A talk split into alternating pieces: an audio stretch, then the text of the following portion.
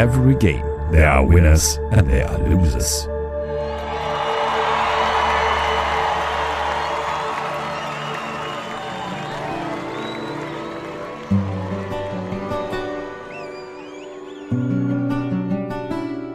Der Leistungsanspruch im Tango. Dieter, wie hoch ist der bei dir? Jetzt sind wir beide ja nicht unbedingt die leistungsorientierten Tango-Tänzer, obwohl wir schon auch gerne schön und gut tanzen würden. ja, Entwicklung ist natürlich schon immer unser Ziel, aber. Ist mir ja nie fertiges Tango-Tänzer, ne? Genau, und verbissen soll es dann auch nicht werden. Freude soll es schon immer noch machen. Aber wir haben ja was anderes, wo wir wirklich ehrgeizig sind. Ja, und das ist unser Podcast. Da war uns von Anfang an wichtig, dass das gut gemacht ist, dass es eine gute Audioqualität hat, dass es eine spannende Auswahl unserer Gäste ist. Und jetzt gut zuhören. Im Moment läuft gerade die Auswahl zum Deutschen Podcastpreis. Ja, und da sind wir auch dabei. Weil wir finden, dass der Tango Talk richtig gut geworden ist und wir wissen von den Abonnentenzahlen und den Downloadzahlen, ihr findet das auch. Und im Moment läuft das Publikumsvoting und wir zählen auf euch. Wir brauchen jede Stimme. Wir packen den Link in die Show Notes zu dieser Episode. Ihr könnt unten einfach klicken und braucht nur einen Klick, um für uns abzustimmen. Ein kleiner Klick für euch, ein großer Kick für den Tango Talk Podcast. Und wenn wir dann in Berlin sind zur Preisverleihung, grüßen wir euch alle. Von der großen Bühne. Ja, das wäre richtig cool. Aber wenn wir es nicht gewinnen, sind wir auch nicht traurig. Wir sehen das olympisch, gell? Dabei sein ist alles. Und genauso sehen wir es ja äh, letztendlich auch beim Tango. Es geht um die Freude an der Sache und ums Dabeisein. Um die Verbindung und auch um das soziale Miteinander, vielleicht auch danach noch ein Glas zusammen zu trinken. Jemand, der das ein bisschen anders sieht, wahrscheinlich auch durch seine kulturelle Prägung, wie er selber sagt, ist der Buchautor, ehemalige Kampfsportprofi und Tango-Lehrer Anton Volkov, der in Slowenien lebt und heute zu Gast ist in unserem Tango Talk Podcast. Let's talk, Sabine. Let's talk. Tango Talk. Der Podcast der Tango-Geschichten. Wir stellen euch Menschen vor, die den Tango auf ganz unterschiedliche Weise lieben und lieben. Tango Talk. Das sind Sabine Holl und Dieter Ringelstetter. Zwei Suchende in Sachen Tango.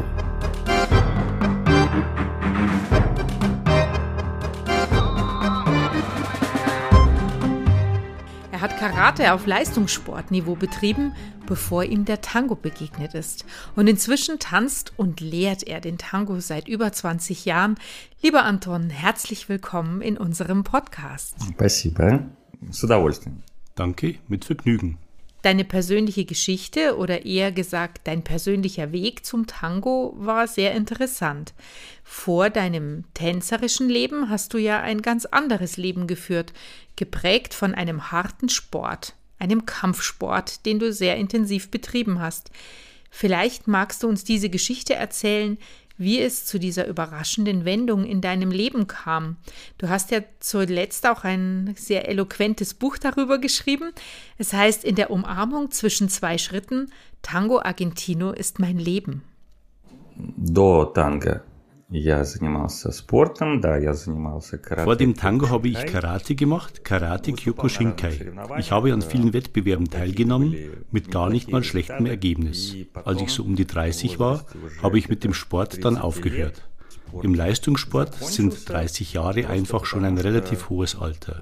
Deshalb hatte ich dann aber auf einmal sehr viel Freizeit und bekam die Anregung, es doch mal mit Tango Argentino zu probieren. Und das habe ich dann auch. Und ich probiere es bis heute.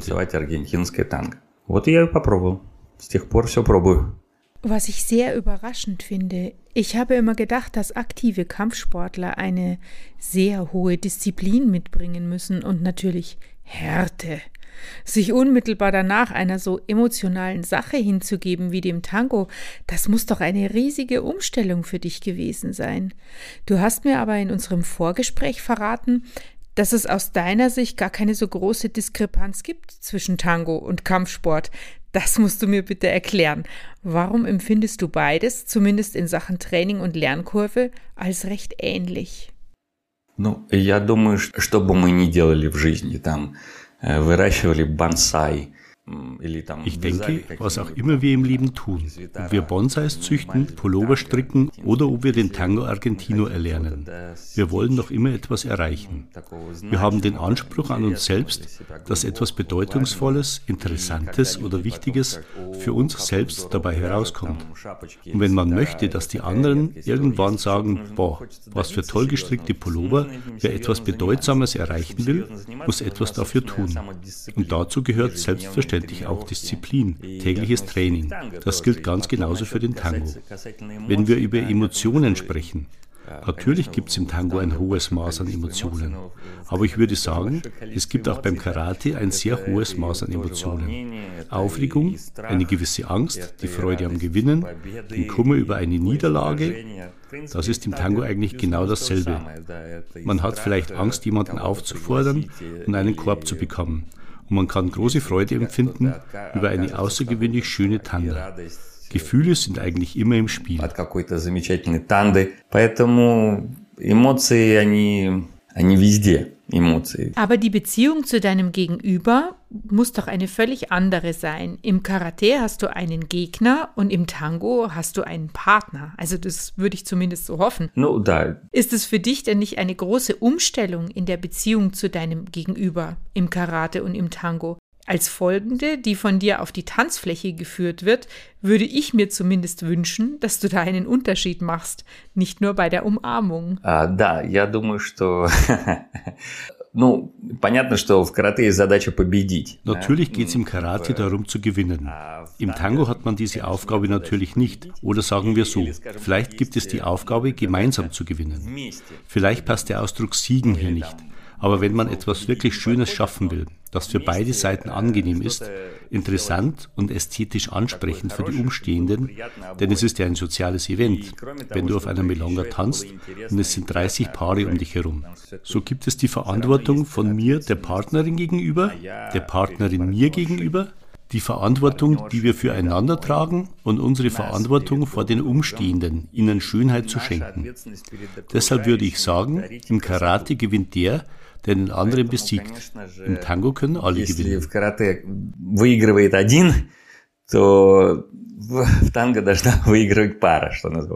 Du hast erzählt, dass du dem Tango begegnet bist, nachdem du deinen Sport, wie du sagst, aus Altersgründen aufgegeben hast. Erinnerst du dich noch an diesen Moment, als du zum ersten Mal ein Paar gesehen hast, das einen schönen Tango tanzte? Was hat das mit dir gemacht? Да, я, я помню, я хорошо помню, что вот меня пригласил мой знакомый, и он сказал, слушай, вот Oh ja, ich kann mich noch sehr gut erinnern, wie mich ein guter Bekannter motiviert hat, mit ihm zum Tango zu gehen. Er hat schon lange an mich hingeredet und gesagt, komm, schau mal zu, wie man Tango Argentino tanzt und probier das aus. Und ich habe zwar gesagt, ja, ich mache das, aber es war nie Zeit dafür. So hat er über zwei Jahre immer wieder versucht, mich zu überreden bis ich begann, aus meinem Training auszusteigen. Da hat er zu mir gesagt, in den nächsten Tagen startet eine neue Anfängerklasse und die erste Unterrichtsstunde, die ist umsonst. Und diesmal habe ich gesagt, okay, ich komme mit und probiere es aus. Ich komme also dahin zur Unterrichtsstunde und die Lehrer haben ein bisschen was erklärt. Dies und das, was der Tango Argentino ist und haben dann ein bisschen was vorgetanzt. Ich habe ihnen zugeschaut und gesagt, wow, das ist ja der Hammer. Das ist sagenhaft. Ich habe sofort verstanden, dass das nicht einfach ist. Das hat mich ja auch daran interessiert. Die Herausforderung war da. Das heißt, mir ging es erstmal gar nicht um Leidenschaft oder darum, schöne Frauen im Arm zu halten. Es war eher ein Interesse da, das geweckt wurde dadurch, dass es so ein anspruchsvoller Tanz ist. Das war es am ersten mir Ну, вот в этом направлении скорее. Und die Kontrolle über den eigenen Körper möglicherweise? Naja, diese Schwierigkeit im Tango bedeutet auch automatisch, dass es eine besondere Körperbeherrschung braucht und eben auch die hohe Beherrschung oder Kontrolle der Bewegung im Paar. Wie gut, dass es diesen Freund gegeben hat, der dich überredet hat, mit dem Tango anzufangen. Wie hast du dich denn als ehemaliger Leistungssportler ans Training im Tango angenähert? Wie hast du dein Training gestaltet und wie viel hast du geübt? ну, Первый год я вообще как бы, то есть у меня такое было желание, но... Im ersten Jahr hatte ich natürlich den Wunsch, das zu lernen, aber ich hatte eigentlich nicht direkt vor, dafür jetzt besonders viel zu trainieren. Es ist eher wie der fromme Wunsch, über Nacht im Schlaf eine neue Fremdsprache lernen zu können. Warum kann man nicht am nächsten Morgen aufwachen und alles schon verstehen? Das heißt, an ein intensiveres Training habe ich in Bezug auf Tango da noch nicht gedacht. Ich bin natürlich einigermaßen regelmäßig zu den Übungsabenden gegangen, aber es kam nicht besonders viel dabei raus. Und deswegen hatte ich überhaupt keine Motivation. Und überhaupt erst so nach einem oder zwei Jahren, als ich anfing besser zu werden, hat sich das geändert. Dann kamen Erfolgserlebnisse und ich hatte plötzlich Blut geleckt. Dann habe ich angefangen, jeden Tag zu trainieren. Trotzdem, das war schon lustig. Ich erinnere mich noch, ich habe etwa drei Jahre getanzt und machte eine Dienstreise nach London. Ich bin also nach London gefahren und habe festgestellt, dass meine Wohnung dort in Laufweite entfernt war von drei verschiedenen Milongas. Und weil ich nichts zu tun hatte, das heißt, ich war allein und abends war mir langweilig, ging ich zu diesen Milongas mit dem Gefühl, ach, ich bin so gut, ich tanze jetzt schon drei Jahre. Ich bin im Niveau nur ein kleines bisschen unter Sebastian Arte. Und danach kommt vielleicht nur noch der liebe Gott. Nach fünf Jahren habe ich dann eingesehen, vielleicht habe ich nach drei Jahren noch nicht so gut getanzt wie jetzt. Aber nach fünf Jahren Praxis bin ich auf jeden Fall Spitze, komme sicher schon fast an Sebastian Arte heran und nach uns kommt dann eh nur noch der liebe Gott. Mit zehn Jahren Praxis dachte ich, okay, wahrscheinlich habe ich mich vor fünf Jahren doch noch ein bisschen überschätzt. Aber jetzt gehöre ich definitiv zur absoluten Spitze und über mir ist höchstens noch Sebastian Arze und vielleicht noch der liebe Gott. Wieder fünf Jahre später dachte ich mir, okay, ich fürchte, ich habe schon noch einiges zu lernen. Eigentlich habe ich noch ganz schön weit, um auch nur in die Nähe von Sebastian Erte heranzukommen. Vom lieben Gott ganz zu schweigen. Und nachdem ich 20 Jahre Tango-Praxis hatte, dachte ich, ach du lieber Gott, ich glaube, ich lerne das nie. Also wurdest du praktisch mit jedem Jahr schlechter. Ja, ja, immer schlimmer ist es geworden mit den Jahren, genau. Du hast über diesen Prozess schließlich ein Buch geschrieben und über dieses Buch sind wir auch auf dich aufmerksam geworden und haben dich in unseren Podcast eingeladen. In unserem Vorgespräch hast du erzählt, dass du gerade dabei bist, die Arbeit an einem zweiten Buch abzuschließen. Über welche Erfahrungen erzählst du denn in diesem Werk? Э, э, ich komme gleich auf deine Frage zurück wegen des zweiten Buches. Ich möchte aber vorher kurz ein wenig ausholen. Wenn wir als Leute, die gerne Tango tanzen, auf Veranstaltungen gehen, gibt es da so eine Skala. Und ganz häufig weisen die Veranstalter darauf hin, dass das Event dem Niveau nach für Leute konzipiert wurde, die ein Jahr bis zu drei Jahren, fünf Jahre oder mehr Tango tanzen. Ich denke halt, das ist totaler Blödsinn. Weil, wie schon gesagt, du kannst 20 Jahre tanzen und dann kann es sein, dass du vor 20 Jahren vermeintlich mal irgendwo was gelernt hast und dich die letzten 20 Jahre darauf einfach ausgeruht hast, ohne dich zu entwickeln. Und jetzt komme ich zurück auf die Frage, worüber es in dem zweiten Buch geht. Hier geht es um meine Begegnungen mit unterschiedlichen Menschen im Tango. Ich komme ja in der Tango-Welt ständig mit irgendwelchen interessanten Leuten zusammen. Und jeder hat so seinen Tango und jeder erzählt seine eigene Geschichte. Über diese Empfindungen und Befindlichkeiten, was die Menschen über den Tango denken, was sie von ihm wollen, was sie in ihn hineinlegen wollen und was sie für sich von ihm bekommen wollen, ist dieses Buch. Es ist ein psychologischer Querschnitt.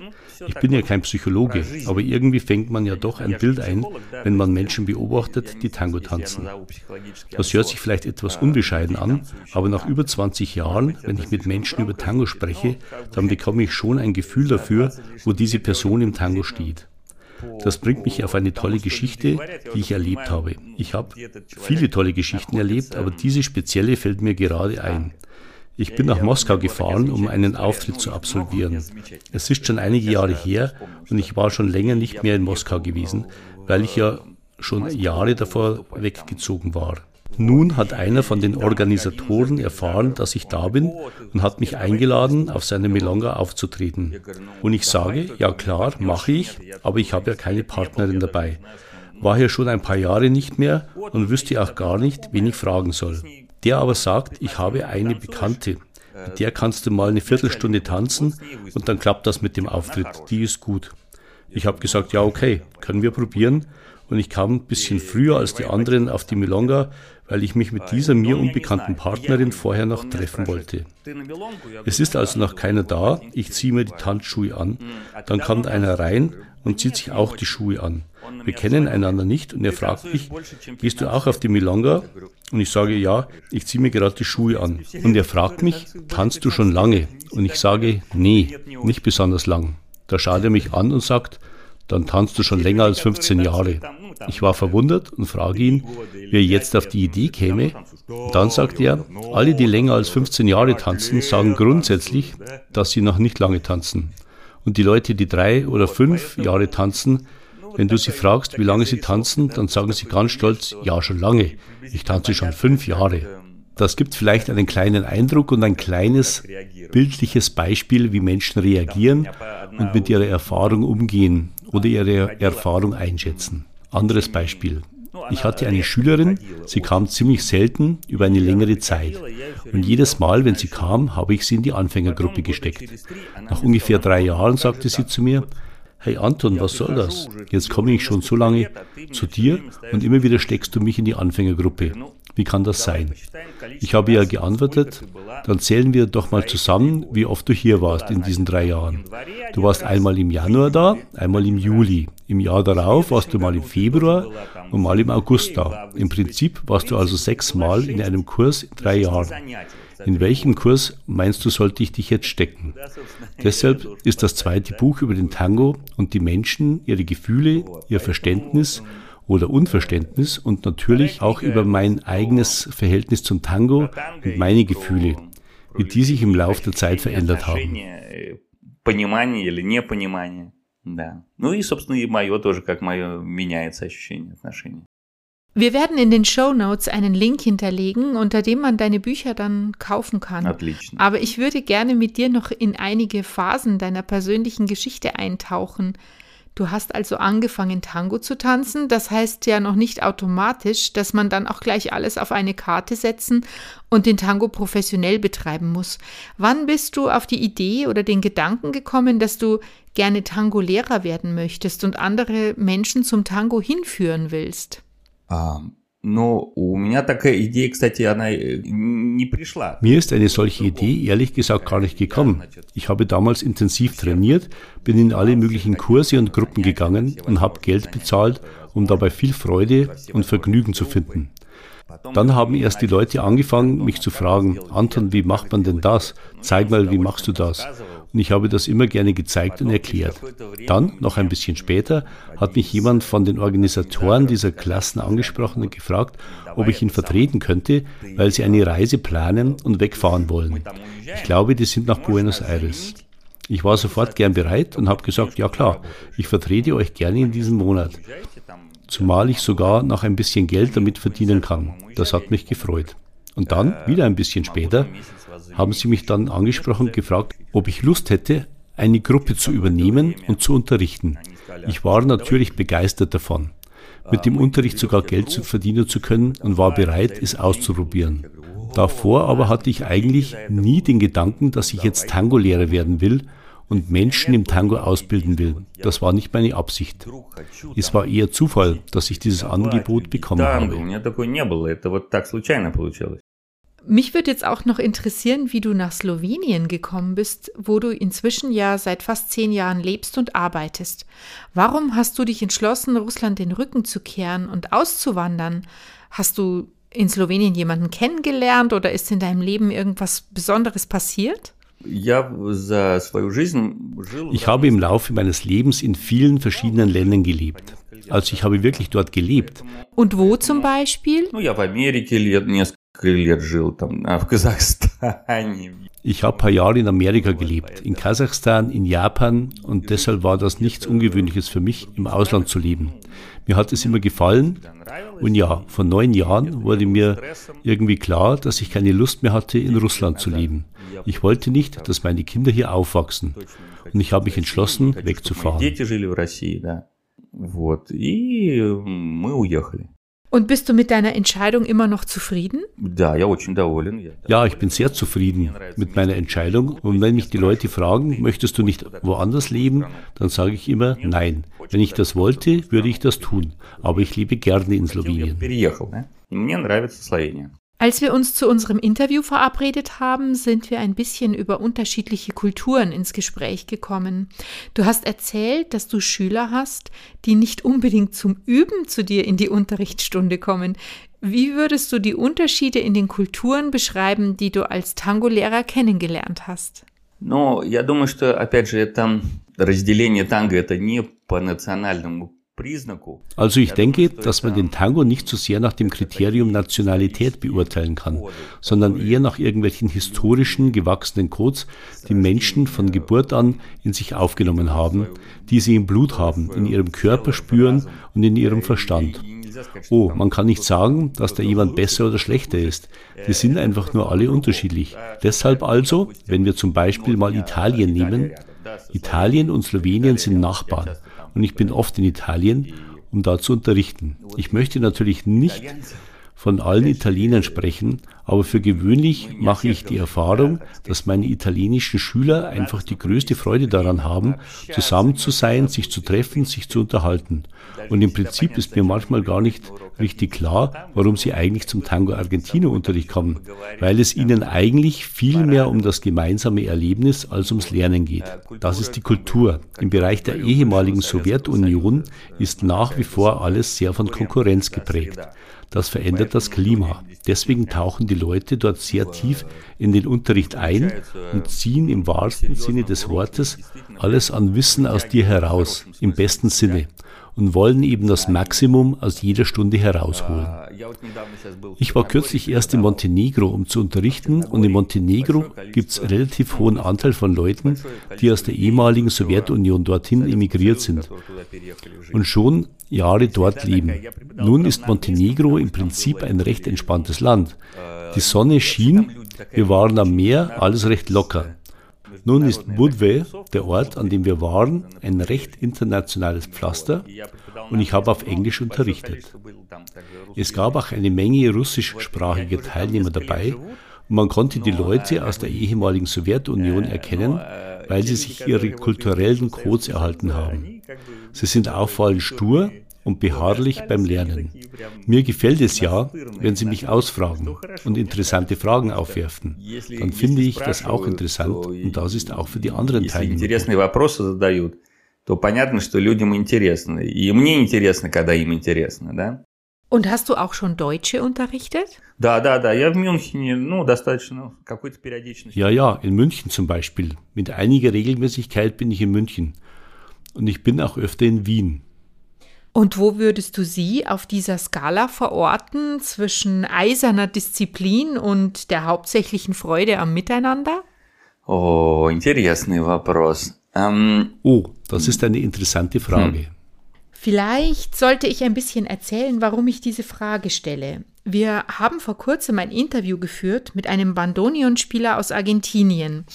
Er wohnt inzwischen in Deutschland und hat erzählt, dass ihm an seiner neuen Heimat besonders auffällt, dass hier alles so schnell gehen muss. Alle sind sehr leistungsorientiert und erwarten stets erstklassige Ergebnisse bei allem, was man tut.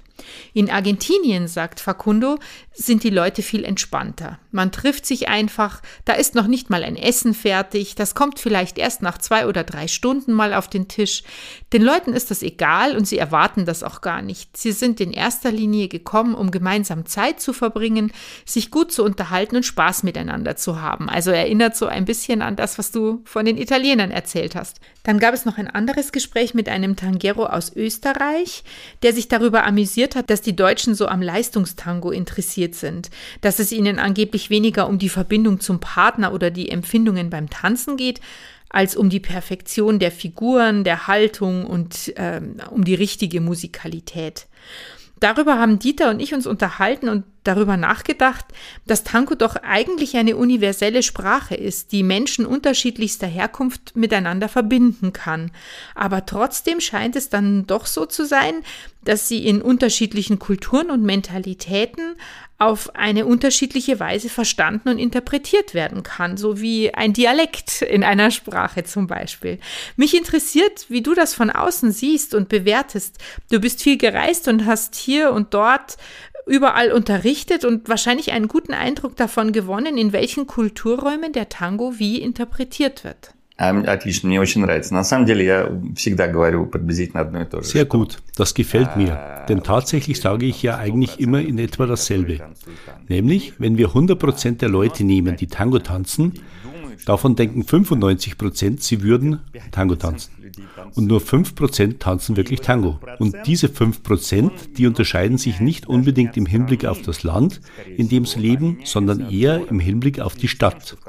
Das hängt damit zusammen, dass in manchen Städten beispielsweise ein paar besonders gute Lehrer sind oder besonders gute Tango-Schulen und dadurch natürlich auch Konkurrenz entsteht und dass es dort Kurse und Klassen mit normalen, bezahlbaren Preisen gibt, die es den Menschen erlauben, häufiger Kurse zu besuchen und auch, ob es eine große Anzahl an Milongas gibt. Eine solche Stadt wird sich entwickeln, das bedeutet aber nicht, dass es in einer anderen Stadt gleicher Größe im selben Land genauso gut aussieht. Schaut euch Berlin an. Dort ist die Tango-Szene nach meiner Meinung auf einem sehr hohen Niveau. Wenn wir vorher von 5% der Leute gesprochen haben, die gut Tango tanzen, dann sind es in Berlin wahrscheinlich 10%, die Spitzenniveau haben. Das heißt, das Niveau und die Qualität sind auf jeden Fall höher dort, weil die Qualität und die Anzahl der Schulen hoch sind und die Preise günstig. Wenn wir dagegen München anschauen, soweit ich das als Durchreisender sehen kann, scheint mir das eine sehr teure Stadt zu sein. Das heißt, die Kurse sind teuer, die Zahl der Tango-Schulen liegt deutlich unter der in Berlin. Das Niveau ist dann insgesamt natürlich niedriger. In Moskau wiederum, wo wir eine Riesenkonkurrenz haben, finden wir vor allem folgende auf einem extrem hohen Niveau, weil es erhebliche Unterschiede in der Geschlechterverteilung gibt, eine sehr große Anzahl von Folgenden und eine sehr kleine Anzahl von Führenden. Das führt dazu, dass du als Folgende ganz hervorragend tanzen musst, auf sehr hohem Niveau, wenn du tanzen willst. Über Buenos Aires sage ich jetzt nichts, das ist eine ganz andere Geschichte, aber nehmen wir noch Rom. Da ist es nicht besonders interessant, obwohl es eine sehr große Stadt ist und obwohl der Tango schon viele, viele, viele Jahre dort populär ist. Aber wenn alles so sehr von den Lehrern abhängt, dann sag mir doch mal, auf welchem Niveau die Tango-Szene in Ljubljana agiert, wo du wohnst. Ну, в Любляна маленький город, да, там 300 тысяч человек населения. Ljubljana ist eine kleine Stadt mit rund 300.000 Einwohnern. Ich denke, wir haben hier ungefähr zwölf Tango-Schulen, wobei es ja nicht nur von der Anzahl abhängt, sondern vor allem davon, wer und wie dort den Unterricht macht. Ich denke im Prinzip, dass die Menschen in Europa leider zu wenig trainieren. Da gibt es die Haltung, am Montag spiele ich Karten, am Dienstag tanze ich Tango, am Mittwoch spiele ich vielleicht Volleyball, am Donnerstag habe ich meinen freien Tag, am Freitag gehe ich Skifahren und am Wochenende fahre ich Fahrrad. So eine allgemeine Tendenz, finde ich, kann man beobachten, dass die Leute sich nur ein oder zweimal pro Woche mit dem Tango auseinandersetzen. Und wenn du etwas erreichen willst, ist das zu wenig.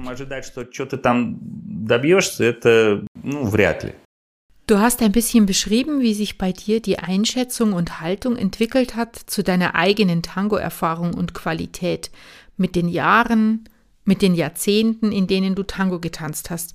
Wie hat sich denn dabei deine Empfindung verändert? Э, Nun, ich habe ja schon erzählt, wie ich von der Einstellung, dass ich schon alles weiß, zu einer Einstellung gekommen bin, dass ich eigentlich wenig oder gar nichts weiß. Es gibt ja den Ausdruck, ich weiß, dass ich nichts weiß. Also je mehr ich lerne, desto mehr erschließt sich mir, wie groß das Feld ist, das ich noch nicht betreten habe. Im Prinzip, glaube ich, gehen wir alle durch ähnliche Phasen der innerlichen Entwicklung und wir denken, dass diese Entwicklung nur bei mir alleine stattfindet. Aber tatsächlich glaube ich, dass wir alle mehr oder weniger dieselben Etappen und Schritte durchlaufen in unserer Entwicklung mit dem Tango.